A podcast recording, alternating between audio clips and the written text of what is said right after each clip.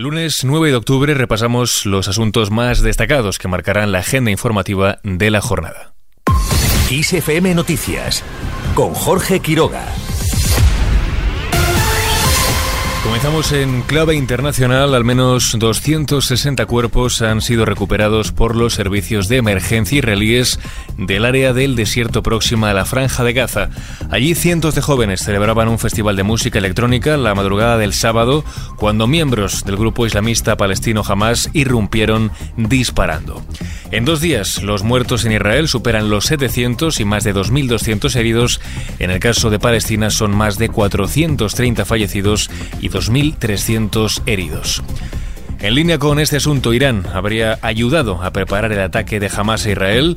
Según información publicada este domingo por The Wall Street Journal, miembros de la Guardia Revolucionaria de Irán habrían colaborado desde agosto pasado para planificar el ataque e incluso habrían dado luz verde para su inicio, según fuentes de Hamas y de Hezbollah citadas por el periódico neoyorquino. Al margen del conflicto entre Israel y Palestina, Pedro Sánchez se reúne hoy con Alberto Núñez Feijo. El presidente del gobierno en funciones y el secretario general del PP se verán a las 5 de la tarde en el Congreso de los Diputados dentro de la ronda de contactos para la investidura, según han informado fuentes de Ferraz y también de Génova. Será la segunda reunión que celebrará Sánchez después de la que tuvo lugar el miércoles pasado con la máxima responsable de sumario, Yolanda Díaz. Con ella, recordemos, acordó acelerar la negociación para cerrar un pacto de gobierno este mismo mes de octubre.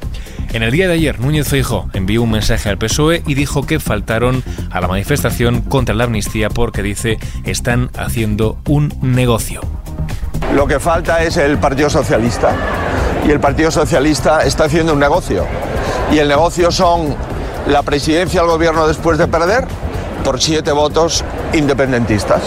Y lógicamente ni Cataluña es un negocio, ni Cataluña es una sociedad que no respeta las leyes, ni la presidencia del gobierno de España se puede vender ni transaccionar en base a una decisión reaccionaria como es faltar a la igualdad real y efectiva de los ciudadanos ante la ley. Por su parte, el ministro del Interior en funciones, Fernando Grande Marlasca, aseguró que Sánchez apuesta por un gobierno de progreso y de mirar al futuro basado en dos líneas.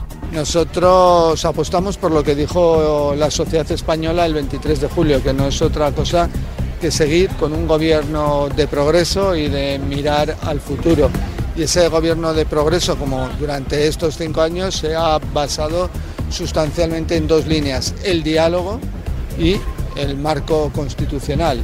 Eh, lo repetimos, lo reiteramos y lo hace el presidente del gobierno y candidato a la investidura, pero es esa la, la realidad.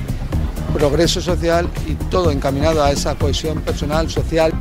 Marlaska respondió así a los periodistas tras presidir el acto central de la Guardia Civil que este año ha celebrado la institución en Logroño. Y mientras la Fiscalía de Madrid solicita entre 10 años y 4 y medio de cárcel para 5 guardias civiles acusados de golpear a un joven que antes había causado desórdenes en una calle de Majada Honda cuando estaba en el suelo inmovilizado y de detenerle sin que hubiera causa para ello, falsificando después el atestado. El juicio está previsto que se celebre este lunes en la sección 17 de la Audiencia Provincial de Madrid por los hechos ocurridos el 1 de diciembre del año 2019 en la localidad madrileña de Majada Honda. Al margen de este asunto, Yolanda Díaz preside este lunes una reunión de ministros de empleo de la Unión Europea con el foco puesto en la salud mental y la economía social. Para exponer las conclusiones de la reunión de Luxemburgo, la ministra de Trabajo en funciones ofrecerá una rueda de prensa junto con el comisario europeo de Empleo y Políticas Sociales, Nicholas Smith, a partir de la una y cuarto de la tarde. Vamos con más temas. San Sebastián Gastronómica celebra su vigésimo quinta edición bajo el lema El futuro de la historia. La de hoy será una jornada que acogerá las ponencias de José Analija, Diego Guerrero, Quique da Costa, Rodrigo de la Calle, Paco Morales, Alberto Adrià y Eneco Hacha. Además, se premiará al crítico gastronómico Rafael Santos. Y por otro lado, el Ministerio de Cultura y Deportes anuncia este lunes el fallo del Premio Nacional de Músicas Actuales. Recordemos, en ediciones anteriores recayó en Silvia Pérez Cruz, Rosalén, Cristina Rosevinge, Santiago Userón o Luz Casal. Y terminamos con la previsión del tiempo para hoy. Este lunes nos espera tiempo estable en la mayor parte del país. Las temperaturas bajarán ligeramente en la península, pero seguirán siendo muy altas para esta época del año. Y en Canarias los termómetros volverán a registrar valores notablemente altos. Así con el tiempo lo dejamos. Antonio Alfonso Hernández estuvo al frente del control de sonido un día más.